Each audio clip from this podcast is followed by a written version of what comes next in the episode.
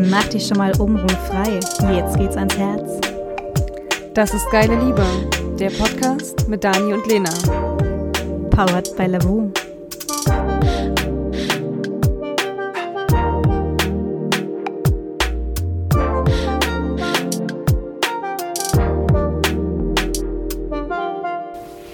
Herzlich willkommen bei unserer heutigen Podcast-Folge. Heute soll es um das Thema Kommunikation in Beziehung gehen und dazu ist heute nicht Lena da, sondern Lutz. Hallo. Hallo. Lutz. Schön, dass du da bist. Ähm, ich würde dich ganz kurz vorstellen. Du bist Psychologe in Leipzig. Genau. Und dein Schwerpunkt sind Beziehungen, Kommunikation in Beziehungen. Und ähm, das heißt, wenn man dazu irgendwie Fragen hat oder sich damit beschäftigen möchte, dann bist du auf jeden Fall der richtige Ansprechpartner. Genau, da bin ich der richtige Ansprechpartner. Das ist zurzeit das, was ich hauptsächlich hier mit meinen Klienten mache. Ist noch ein größeres Arbeitsfeld, aber zurzeit geht es viel um Beziehungen und Beziehungsprobleme, ja. Wie bist du zu dem Schwerpunkt gekommen? Du machst ja ganz viele Sachen und hast dir das auch mit rausgesucht als Schwerpunkt. Warum ausgerechnet Beziehungen? Ähm, es ist einfach, die Nachfrage ist sehr, sehr groß. Das war jetzt nicht unbedingt so die Entscheidung für Beziehungen, ähm, aber die Klienten kommen einfach mit ihren Problemen und es entpuppt sich sehr oft als ähm, ja, Beziehungsprobleme. Und dadurch ist das zwangsläufig das Feld, mit dem man dann irgendwie arbeitet. Weil wir Menschen sind nun mal soziale Wesen, wir haben immer mit Beziehungen zu tun und die meisten unserer Probleme drehen sich um Beziehungen. Und jetzt klingt das für viele vielleicht krass, äh, wenn sie dran denken, zum Psychologen dafür zu gehen, um ihre Beziehung aufzubauen. Ähm, hast du da vielleicht eine, eine Hilfe oder ich benutze manchmal gern in der Kombination die Be, ähm, den Begriff Coach. Ja. Und ähm, das ist, glaube ich, ja oft eigentlich das, was du vielleicht in der Arbeit eher machst, dass du die Leute als Coach mhm. begleitest, als dort äh, als Psychologe. Mhm. Ähm, kannst du dazu vielleicht nochmal was sagen, wie du das empfindest? Sind da die Berührungsängste groß oder gibt es da irgendeinen Trick, wie man vielleicht ja, Hemmung abbauen kann, zum, zu ja. dir zu kommen?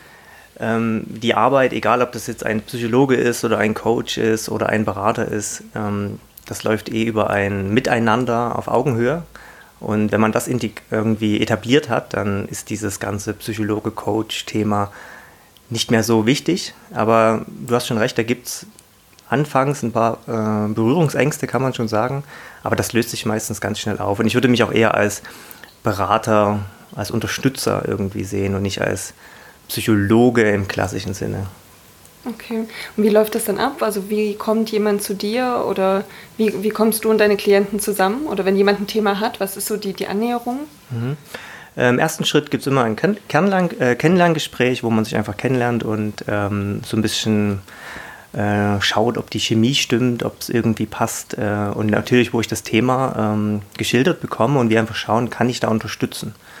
Äh, und dann ist das einfach eine gemeinsame Entscheidung, ob wir da zusammenarbeiten und wie das ablaufen kann.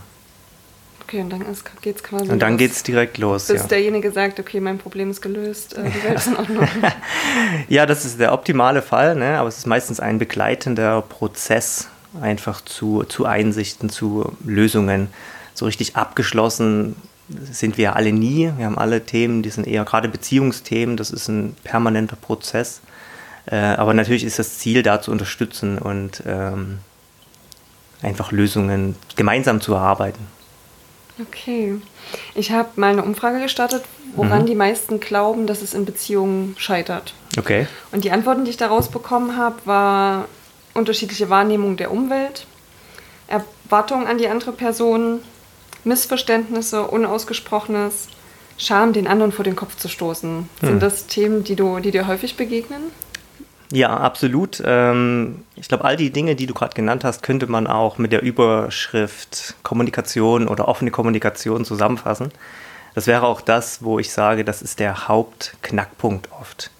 Ähm, Ängste, Dinge nicht zu erzählen oder tatsächlich auch äh, mangelnde Fähigkeiten, Dinge in einer, Form, in einer Form zu erzählen, die den anderen nicht triggern, die den anderen nicht verletzen ähm, dass man sich selber gehört fühlt oder den anderen hört mit dem, was er sagt und er sich verstanden fühlt. Und ja, ich glaube, die Dinge, die du so genannt hattest, könnte man alle in dieses Feld packen. Und das wäre auch das, was ich in meiner Arbeit als das Hauptproblem immer wieder wahrnehme. Eine mangelnde Fähigkeit, offen zu kommunizieren oder einfach eine Angst, offen zu kommunizieren. Und was ist dann so der erste Schritt, wenn jemand merkt, okay, ich lasse zum Beispiel Dinge weg, weil ich Angst habe, das dem anderen zu sagen? Was ist, was ist das Erste, wo man merkt, okay, ähm, damit verhindere ich zwar jetzt in dem Moment vielleicht im ersten Moment einen Streit, den ich mir vorstelle, aber langfristig mhm. zahle ich ja nicht auf die Beziehung ein damit. Nee, äh, das stimmt. Also Verschweigen der eigenen Innenwelt, der eigenen Gefühle und Bedürfnisse führt langfristig immer zu Problemen. Das ist, also würde ich tatsächlich so als ein Fakt schon festlegen. Ähm, ist eines der größten Hemmnisse für Beziehungsglück oder Beziehungsentwicklung. Und der erste Schritt, wenn du jetzt so fragst, was kann man da machen, der erste Schritt ist eine, eine Selbstreflexion. Was genau ist denn eigentlich in mir los? Ähm, was sind das für Ängste? Warum habe ich Angst, das zu teilen? Beziehungsweise, was ist überhaupt in mir los? Welche Bedürfnisse sind das überhaupt, die ich teilen möchte? Weil man muss erst mal wissen, was man überhaupt teilen will, bevor man es teilen kann. Also der erste Schritt ist immer eine Selbstreflexion, ein, ein Einblick in die eigene Innenwelt, um da der Experte für seine eigene Innenwelt zu sein und die dann dementsprechend erst auch teilen zu können mit dem Gegenüber. Das ist ja ein großes Stück Arbeit. Also man weiß zwar ungefähr so, mhm. was man denkt und fühlt, aber trotzdem hat man ja die Angst, das auszudrücken. Genau. Äh, das Ziel ist auch nicht, dass man sich erst perfekt irgendwie kennenlernt und also zu, zum perfekten Wesen wird, bevor man irgendwie mit jemand anders in Kontakt tritt.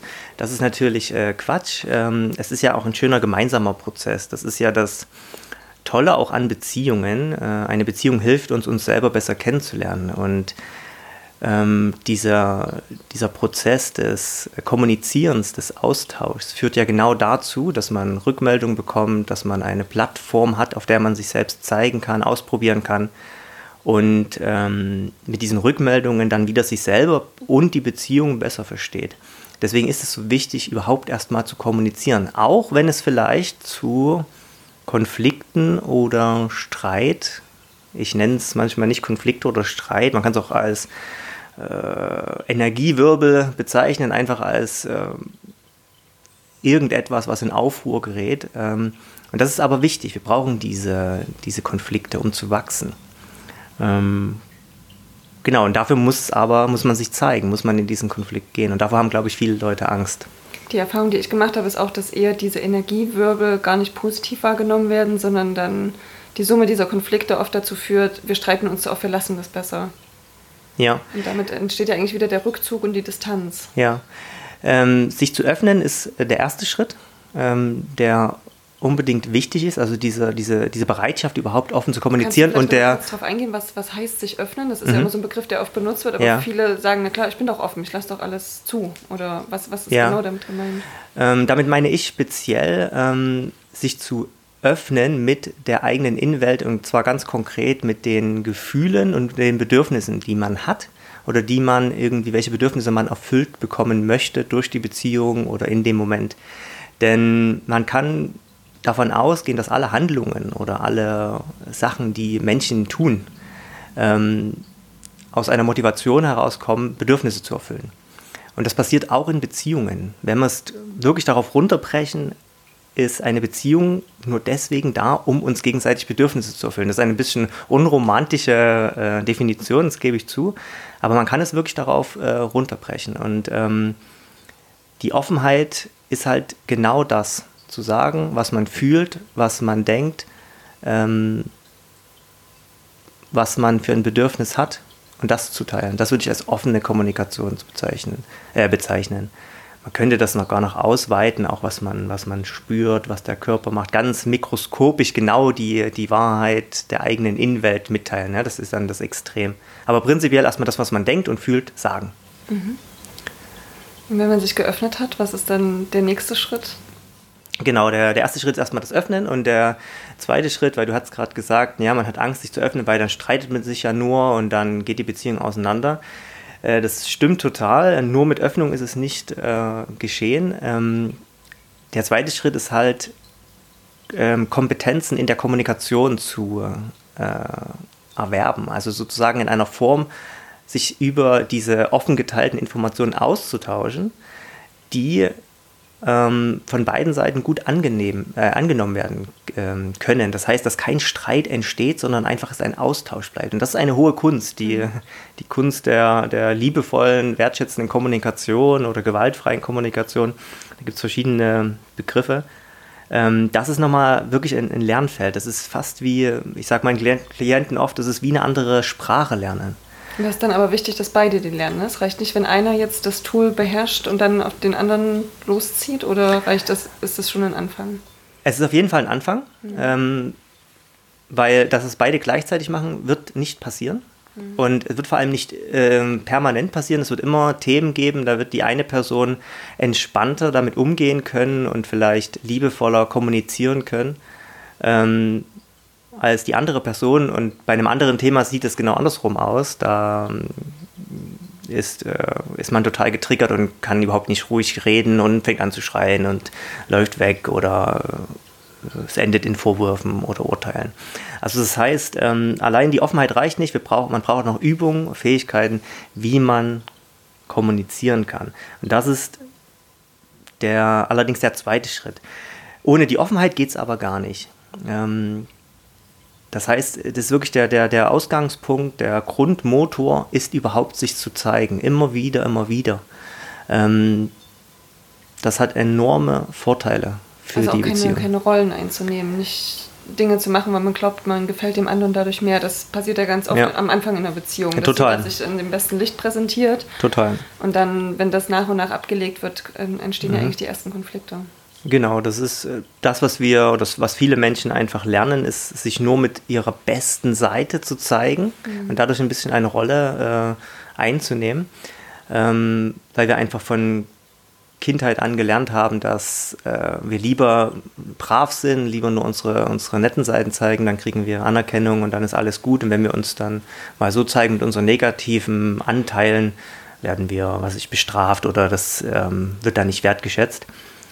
Ähm, das heißt, wir versuchen so lange wie möglich unsere hm, negativen Anteile, Schattenanteile, wie man, man das nennen möchte, nicht zu zeigen. Aber das ist natürlich nicht auf Dauer möglich und auch super, super anstrengend. Ähm, das kostet sehr viel Energie und verhindert Beziehungsqualität, weil man dann mit seiner ähm, nicht mit sich äh, mit seinem authentischen Selbst sich zeigt, mhm. sondern mit nur einem bestimmten Anteil. Und das fühlt sich langfristig nicht gut an. Das ist nicht Beziehungsqualität, die wir dann erleben. Wir erleben dann so eine Maske von Beziehungsqualität.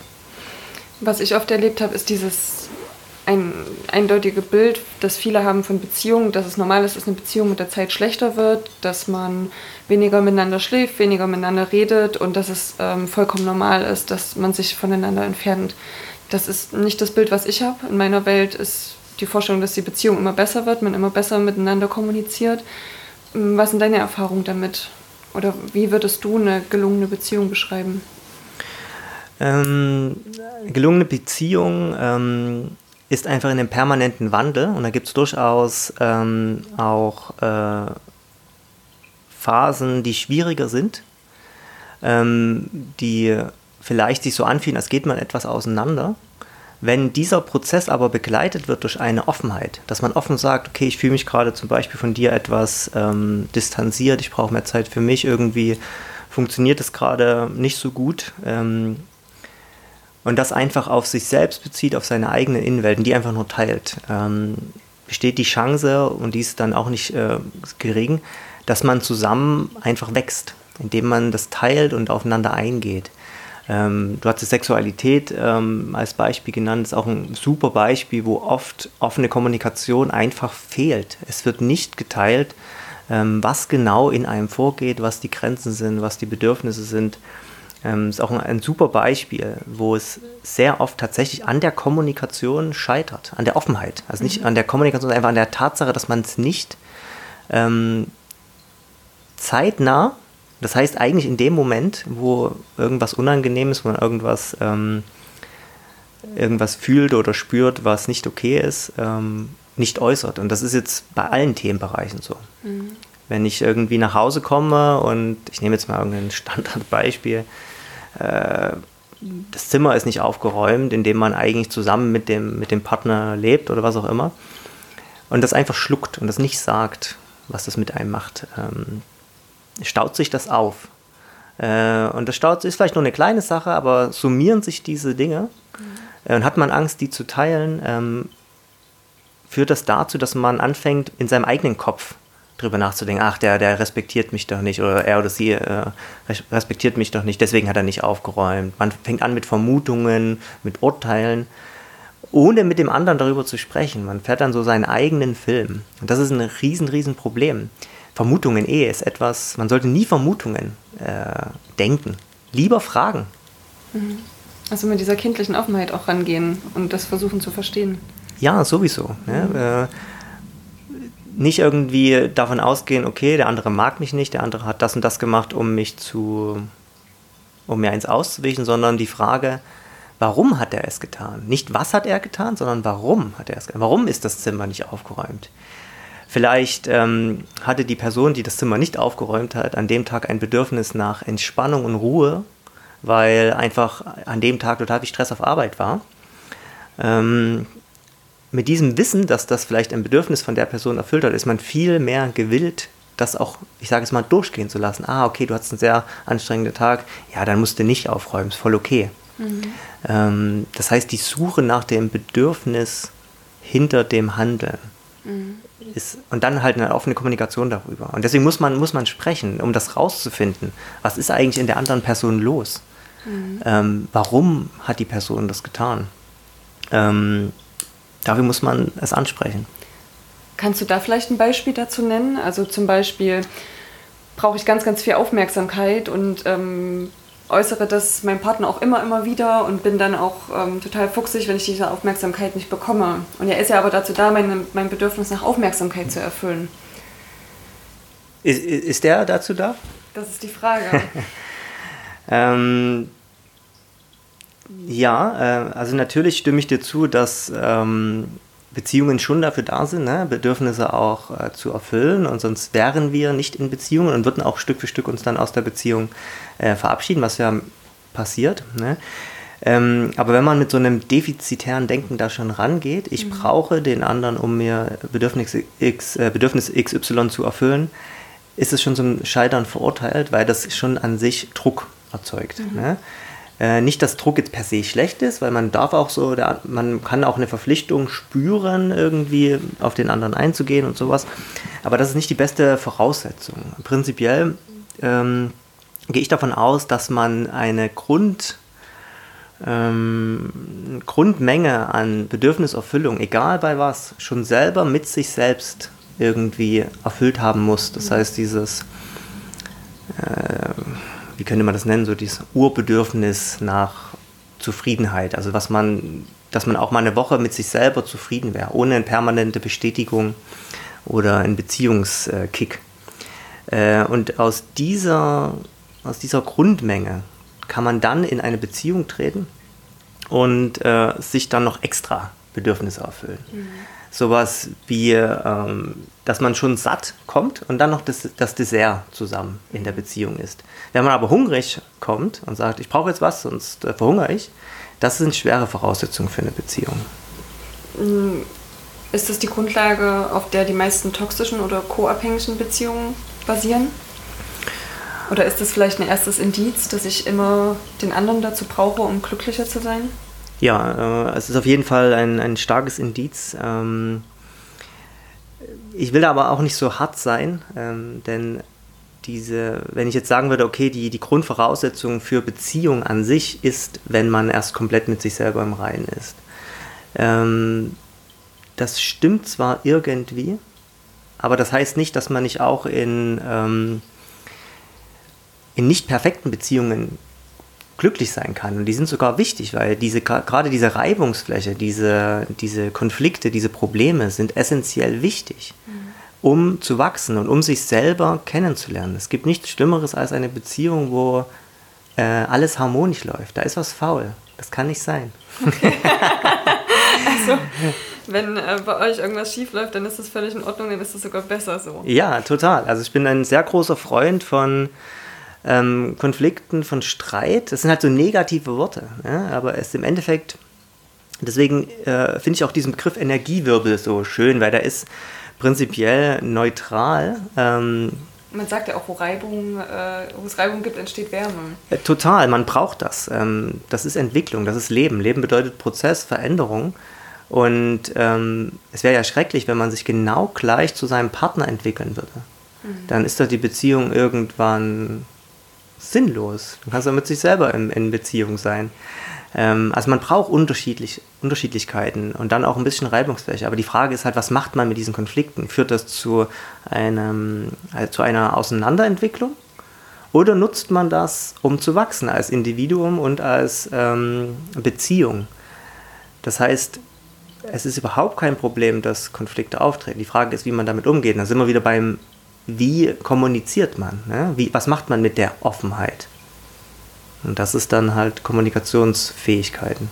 Und wenn ich jetzt äh, zum Beispiel feststelle, ich halte eine Sache zurück oder überlege, ob ich die jetzt meinem Partner erzähle oder ob ich es einfach mhm. aus Friedensgründen zurückhalte, was, was sagt das über mich? Also ich kann jetzt in mich hineinhören, aber wenn ich versuche, diese, mich da jetzt zu reflektieren, was, was verrät das über mich, dass ich diese Unsicherheit habe, das zu äußern?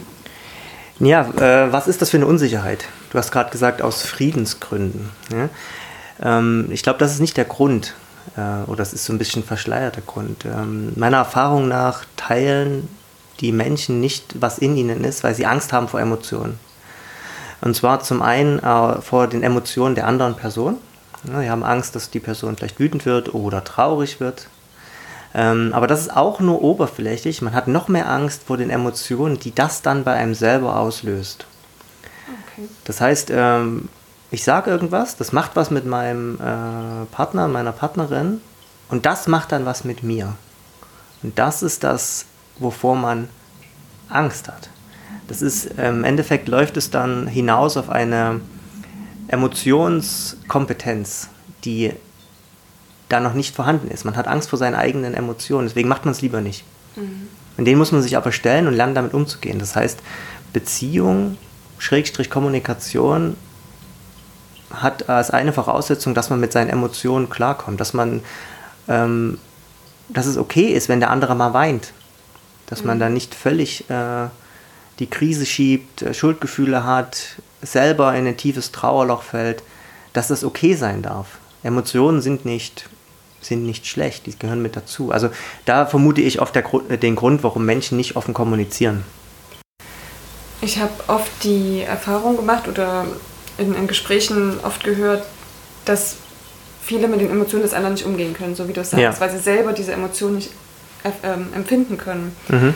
Und wie erkläre ich jemanden, der diese Emotionen nicht empfinden kann, wie, wie das ist, das zu, zu, durchleben? Es ist ja sowohl im Positiven als auch im Negativen eigentlich wunderschön, Emotionen zu durchleben. Und ich habe einen, einen guten Freund, der hat durch eine spirituelle Reise seine Emotionen und den Zugang dazu entdeckt. Und er hat es so beschrieben, wenn er auf sein vorheriges Leben guckt, fühlt sich das an, als wenn er das in einem Film sieht, aber er hat keine Verbindung dazu.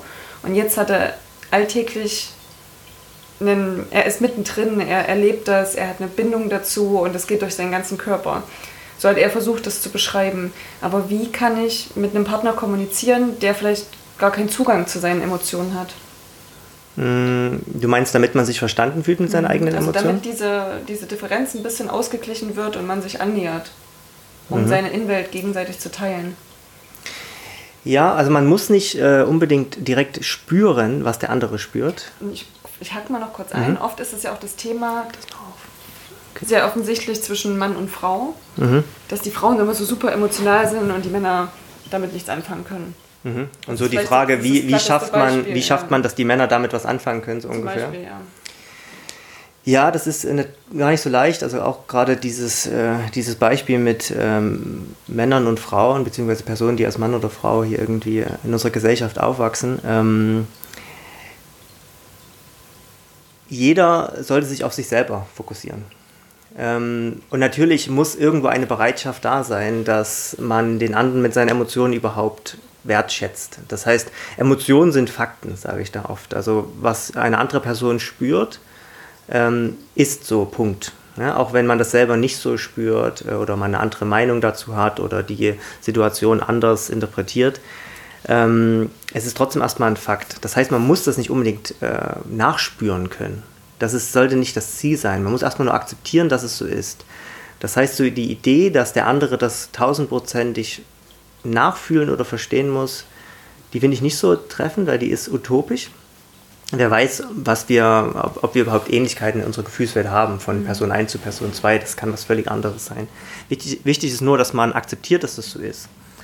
Und je, jeder Person auch seinen individuellen Prozess da gestattet. Das heißt, viele Männer in unserer Gesellschaft haben einfach einen sehr schweren Zugang dazu.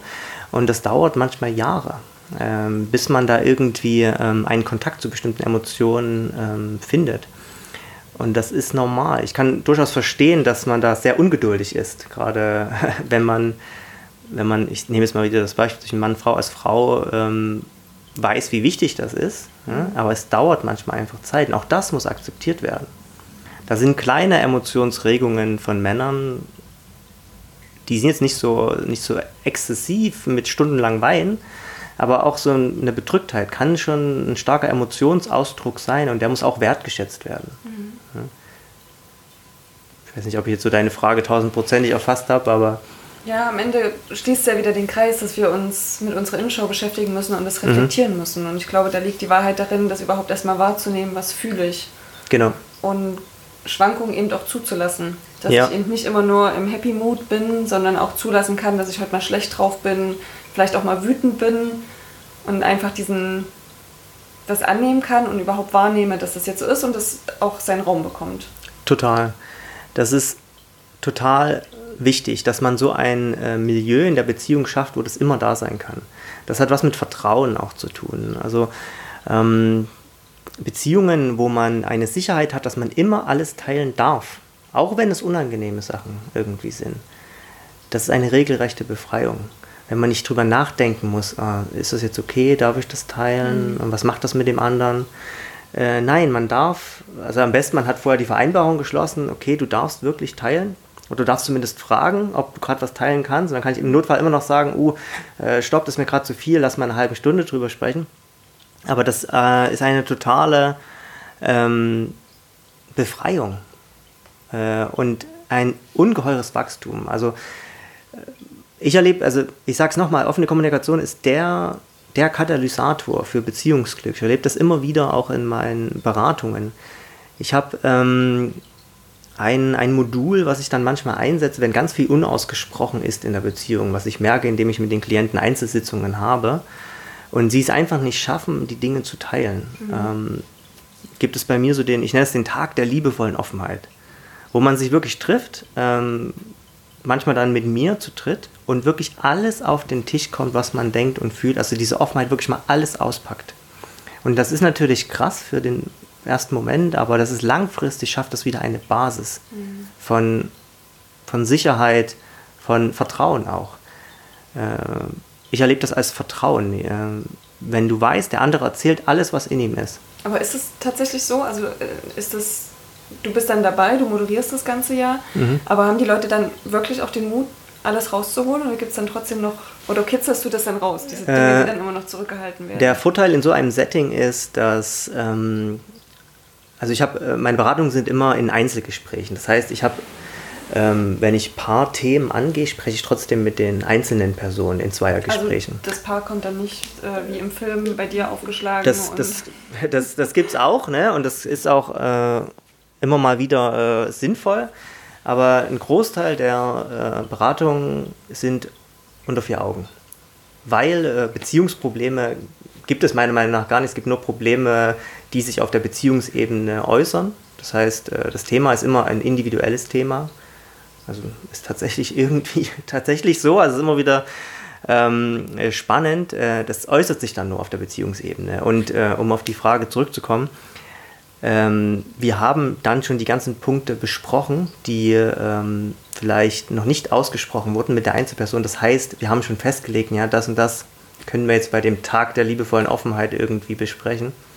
Und in dem Setting ist, ist das dann auch tatsächlich äh, möglich und der Fall. Und das äh, erleben die Probanden, zumindest dann ein, zwei Wochen später, als große Befreiung. Ja, für den Moment ist es natürlich ähm, krass, aber man kann nicht verlieren mit offener Kommunikation. Das will ich vielleicht nochmal so, wir nähern uns glaube ich schon so ein bisschen dem Ende, äh, nochmal loswerden. Man kann nicht verlieren. Mhm. Ähm, Weil entweder öffnet man sich, zeigt sich mit seiner Innenwelt und das Gegenüber kann das annehmen, kann einen dafür lieb haben, kann damit arbeiten, kann in den Prozess gehen. Das heißt, man kann weiter man selbst sein, sich zeigen und wachsen. Das wäre eine, eine Win-Situation.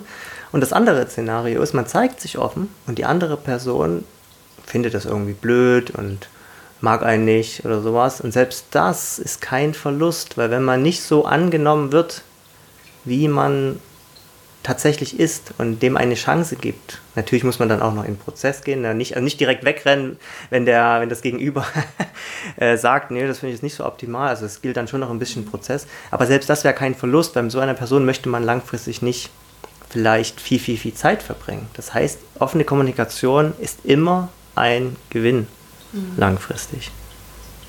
Okay, also Offenheit ist tatsächlich das, was wir so als oberste Regel heute hier festhalten können. Ähm, das zweite wäre Emotionen, seine eigenen Emotionen zu kennen und dass mhm. Emotionen Fakt sind, also die sind Gesetz. Ja. Und als drittes habe ich mir während unseres Gesprächs notiert, reflektieren, also sich selbst immer wieder reflektieren wenn die Zuhörer jetzt da draußen sagen, okay, ich habe dann, ich merke, da, das zieht sich wie ein roter Faden durch all meine Beziehungen oder das ist ein Thema, was ich angehen möchte, weil sonst vielleicht gerade eine tolle Beziehung droht zu zerbrechen. Mhm. Welche Tipps hast du? Also wie kann man sich mit dem Thema annähern, indem man vielleicht sich Sachen beliest oder wie kann man mhm. auch den Kontakt dann zu dir aufnehmen? Ja, ähm, also sich belesen ist immer eine gute Idee. Äh, da gibt es Literatur, ähm, es gibt Modelle, die da ansetzen. Äh, in meiner Arbeit äh, empfehle ich oft die gewaltfreie Kommunikation äh, nach Rosenberg ähm, mit den vier Schritten äh, Situation, äh, Gefühl, Bedürfnis und Bitte.